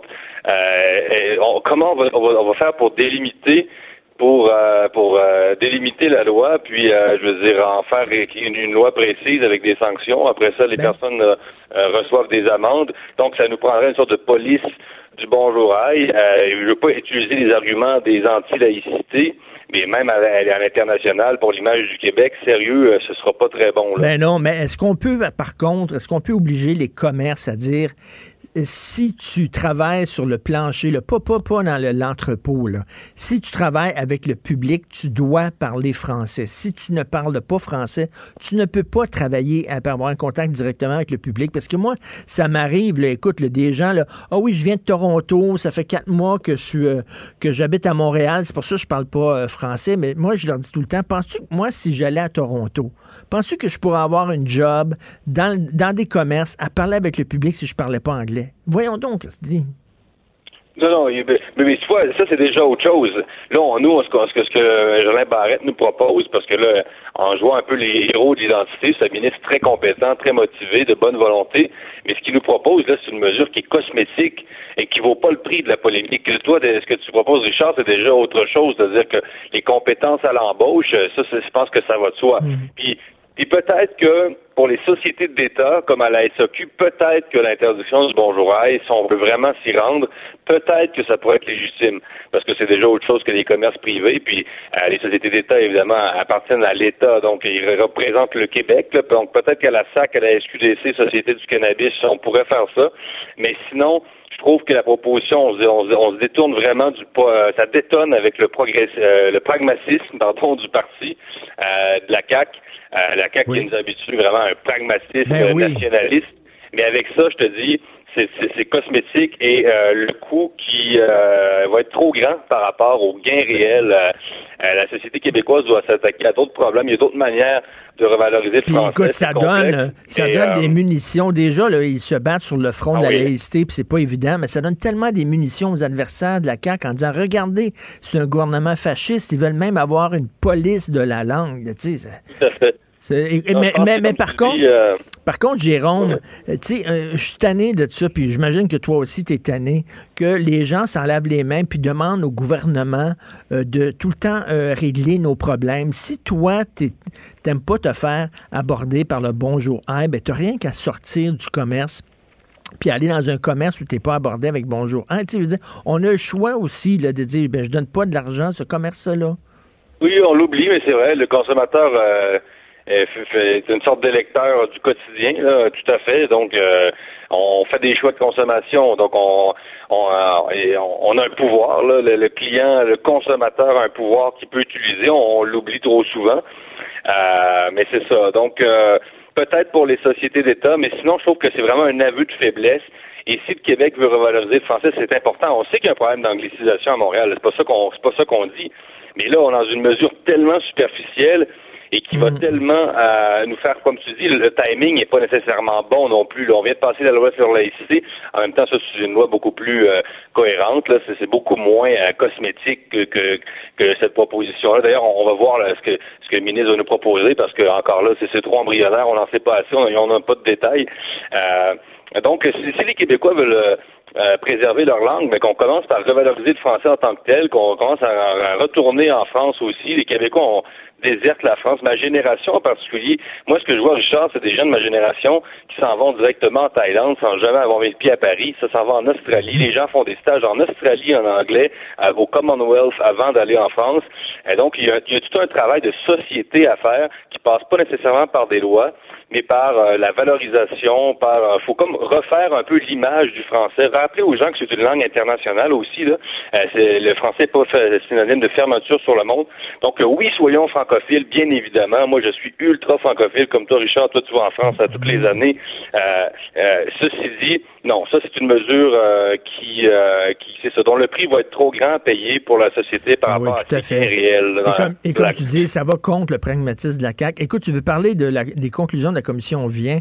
La commission Vient qui a, qui a, qui a dit que finalement, euh, l'État québécois fait preuve d'un racisme systémique envers les Autochtones. On se souvient aussi qu'il y a quelques mois, il y avait cette, les résultats de l'enquête sur les Autochtones, les femmes autochtones disparues et assassinées. Et on avait parlé d'un on avait parlé d'un génocide. Écoute, un génocide, ça, ça veut dire là, que c'était volontaire.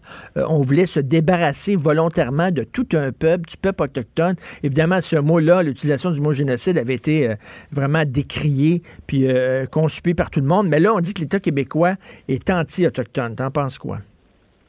Ben, j'en pense que, euh, malgré tout, pour avoir quand même parcouru les deux rapports, celui effectivement de l'ANFADA et euh, celui de la Commission vient, euh, je trouve quand même que c'est un rapport qui est beaucoup plus modéré dans son approche, dans, son dans son propos que celui de l'Enfada, où effectivement on retrouvait le mot génocide 122 fois, là, alors que ça, alors que dans celui euh, de la commission vient, il n'apparaît jamais le mot. Je ne sais pas si c'est une commande, je ne sais pas si le gouvernement Legault, on ne sait pas, mais euh, c'est fou parce que même dans dans les conclusions des, deux rapports, on voit qu'il y a une différence entre le, Canada, le Canada, le fédéral puis le Québec. on voit que même là-dessus, on semble plus modéré, puis on se dit bon attention, euh, oui, il y a des problèmes de discrimination vers les autochtones, il y a beaucoup de clichés qui circulent encore sur les autochtones, mais de là à dire qu'il y a un génocide. Donc ça, je salue quand même cette modération entre guillemets Ceci dit, ça s'inscrit quand même dans euh, la volonté dite de décolonisation du Québec. Hmm.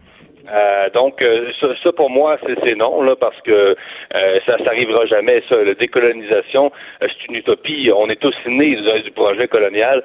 on ne pourra jamais revenir avant 1492. On ne pourra jamais revenir avant l'arrivée de Christophe Colomb. Et donc, il y a quelque chose de, très utopique dans, dans, ces, fantasmes-là, parce qu'ils sont carrément des fantasmes. Là. Cette mode-là, chaque fois maintenant que, je sais pas, une soirée officielle, tu vas voir la première d'un spectacle, ils disent toujours euh, euh, Nous rappelons que nous sommes en territoire Mohawk non cédé.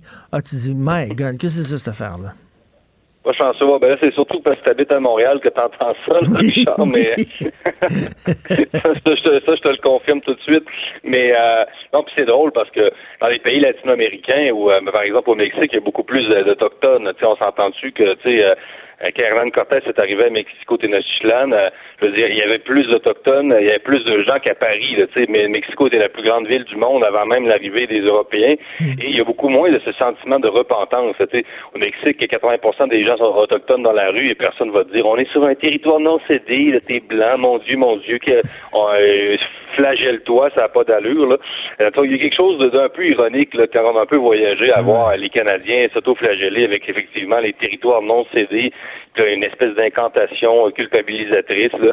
Enfin, euh, donc euh, le, rapport, quoi? Donc un rapport plus modéré que celui de l'ANFADA mais qui quand même est un peu naïf dans ses conclusions sur, évidemment, on, dit qu'on voudrait octroyer euh, du territoire aux Autochtones qui deviennent finalement des, sociétés indépendantes, là, selon le rapport de l'ONU. Et, euh, et, Jérôme, écoute, en terminant, on a, deux minutes. Là. J'ai, écrit en disant, maudit qu'on aurait besoin d'un leader de droite décoincé.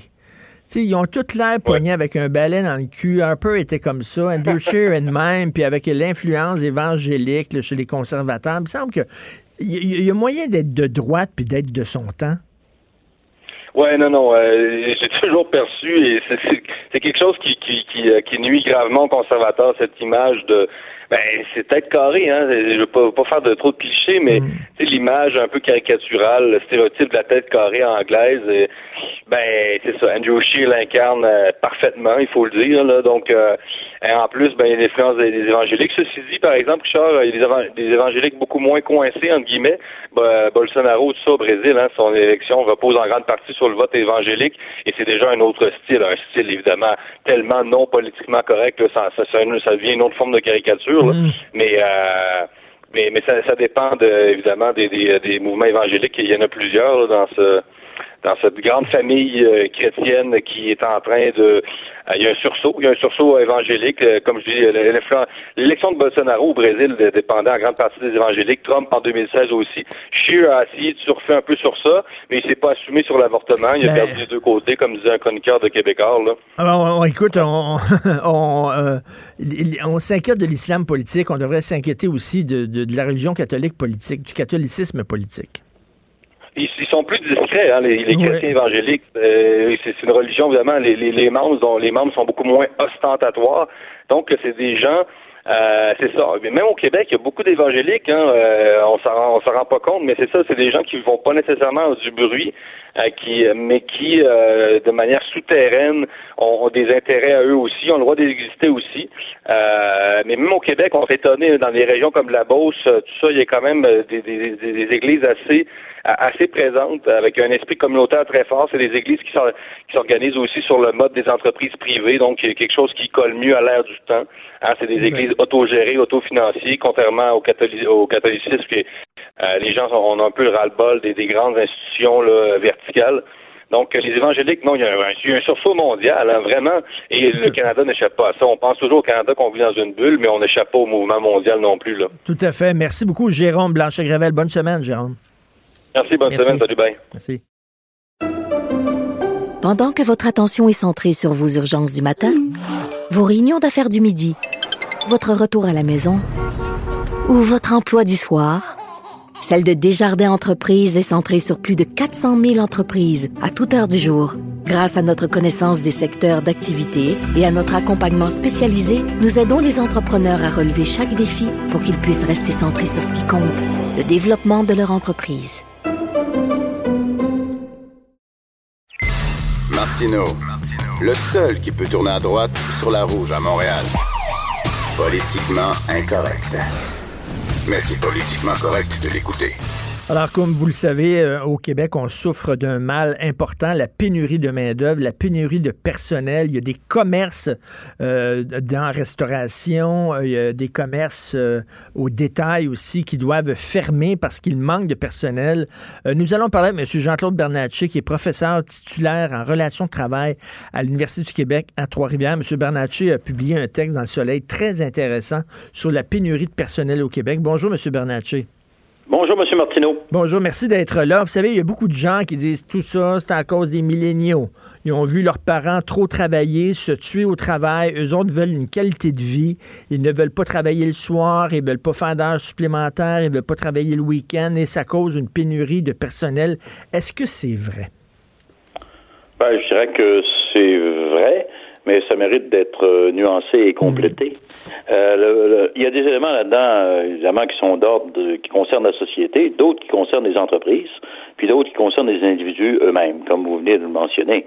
Mais au niveau des, de la société, ben, c'est pas compliqué. Les, les, les 55 ans et plus, les boomers, si vous savez, comme on les appelle, ben, ils n'ont pas assuré leur euh, leur succession, en clair, parce que le, le, taux de natalité qui était de 33 euh, dans les années 40-60 euh, est tombé à 10 euh, pour 1000, 10, enfin, 10 naissances pour 1000. Donc, il, a été réduit de trois fois. Mmh. Ben, c'est pas compliqué. nous n'avons pas, et c'est un problème majeur, là.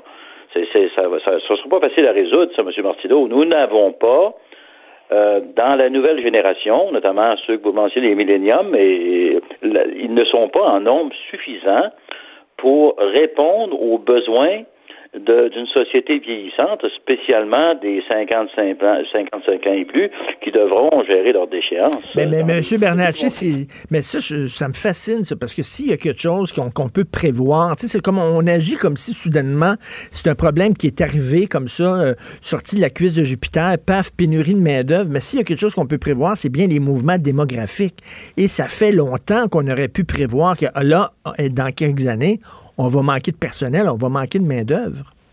Ben, vous avez parfaitement raison, M. Bertillon. Moi, je disais un, un, psychologue qui, qui bossait là-dessus. Les, les boomers se pensaient éternels. Hmm. ils n'ont pas géré leur. Euh, on a tous une déchéance à venir. On va tous mourir un jour, j'imagine.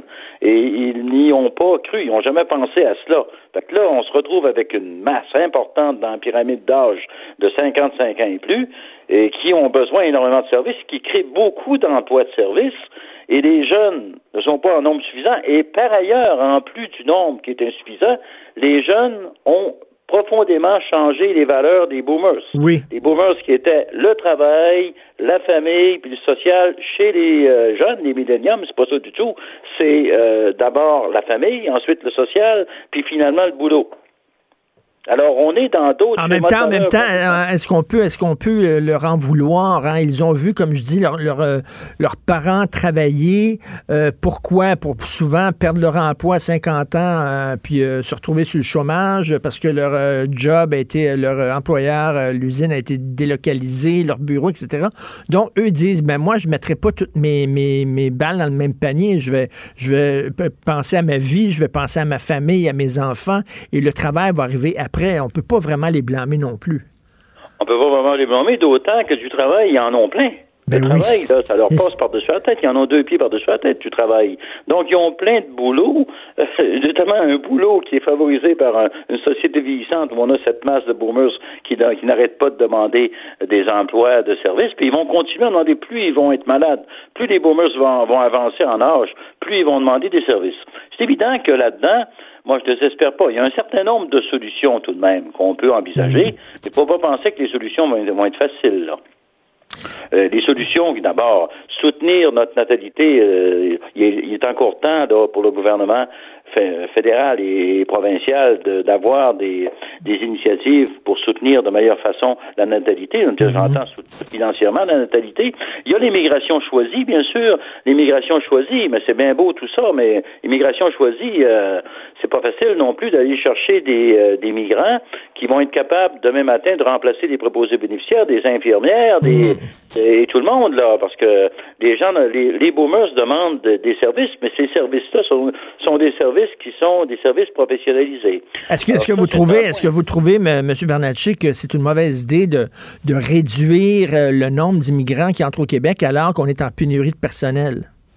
Ben, c'est-à-dire, euh, M. Martin, moi, la façon dont je vois ça, c'est c'est pas tellement une quantité d'immigrants qui est en jeu, c'est surtout mmh. une question de choisir des immigrants avec des critères de qualité qui vont faire en sorte qu'ils vont devenir utiles pour euh, justement relever les défis qu'on pointe du doigt tout d'un coup, et, qui est justement la prise en charge de, des, des euh, 55 ans et plus qui euh, demandent beaucoup de services et qui font marcher l'économie. Hein.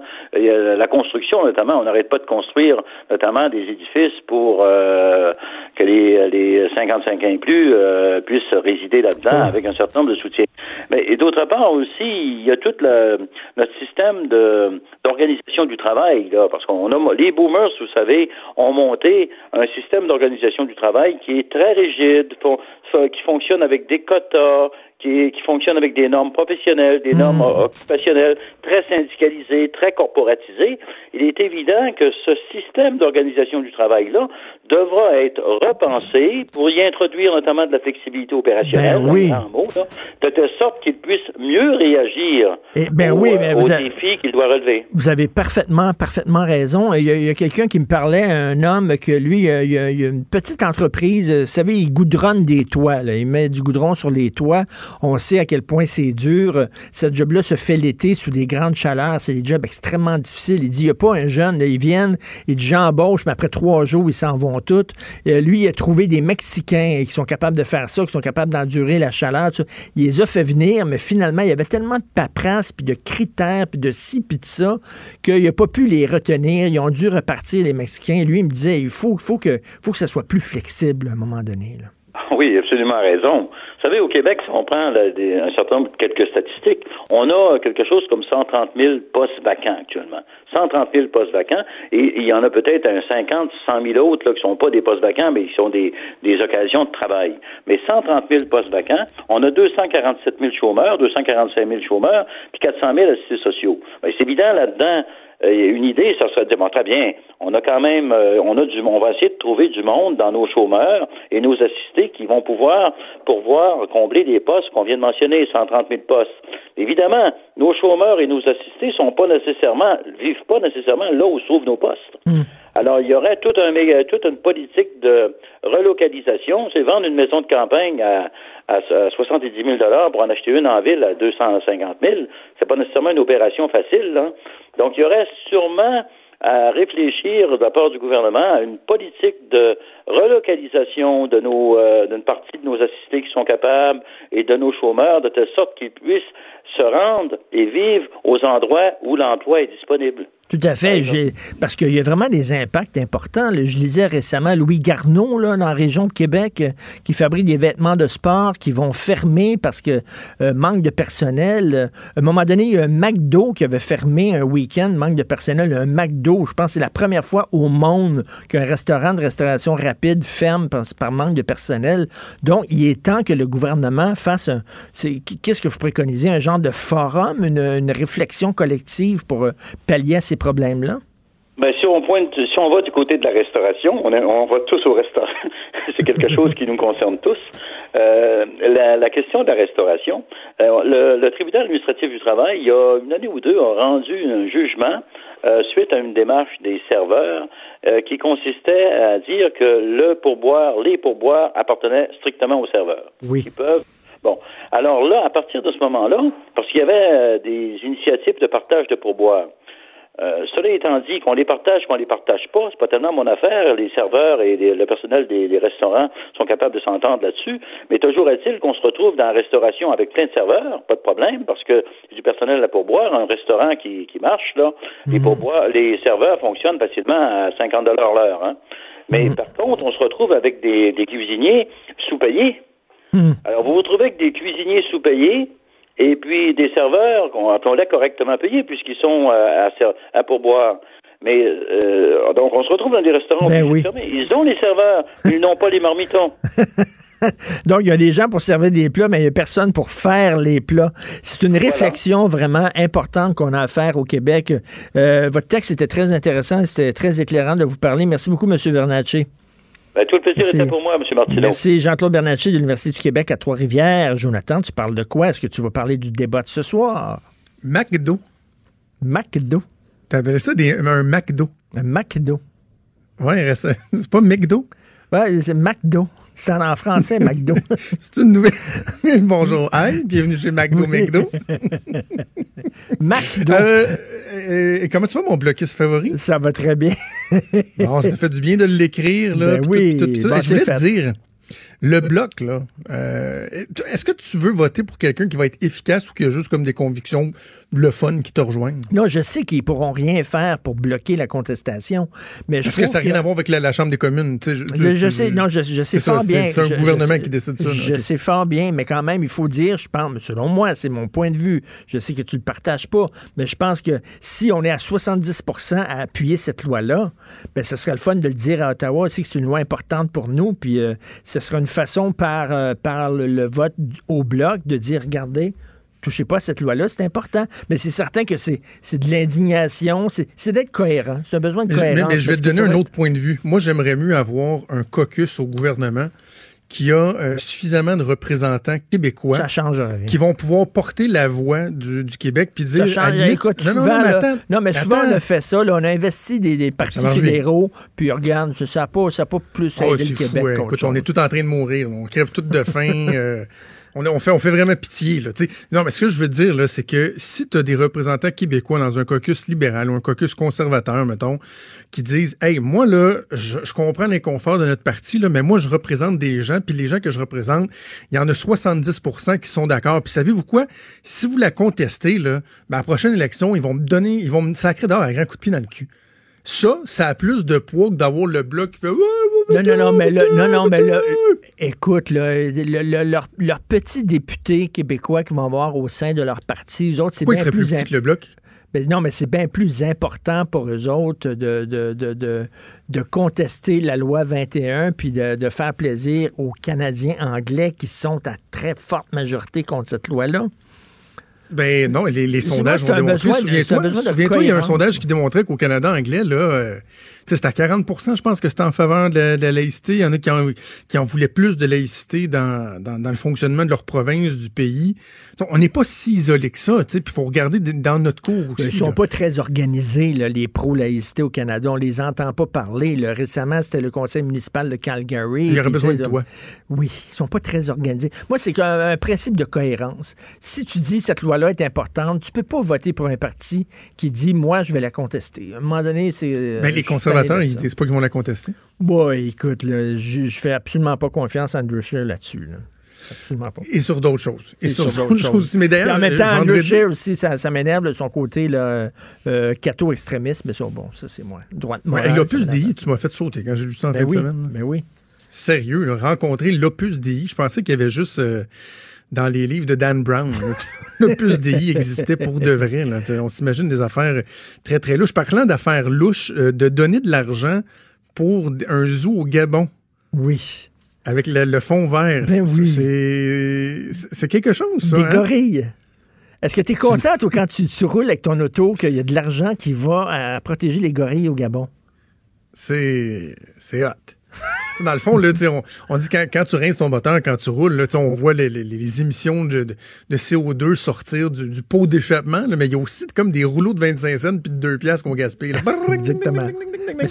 On en voit ça un peu partout. Je vais voir Sylvain Gaudreau, le député euh, du Parti québécois, député de, de Jonquière, celui qui dit qu'il faut pas avoir de fun quand on fait de la politique, qui va venir euh, parler de ça. Je, je suis curieux de savoir ce que le, le Parti québécois euh, en pense. On va jaser de ça, entre autres. Et évidemment, avec Emmanuel Latraverse, on va parler du, du débat ce soir en ce anglais. Cacophonie à 6 Écoute, qui ça- promet d'être fort peu intéressante, mais moi, l'écouter. Ça va être cacophonie. Puis cinq journalistes, puis six panélistes. Écoute, ça va être incroyable. On t'écoute avec Maude, bien sûr. Yes. Merci, Jonathan. Hugo euh, Veilleux à la recherche. Merci, Fred Rio à la console. Et on se reparle demain, 8 h. Passez une excellente journée.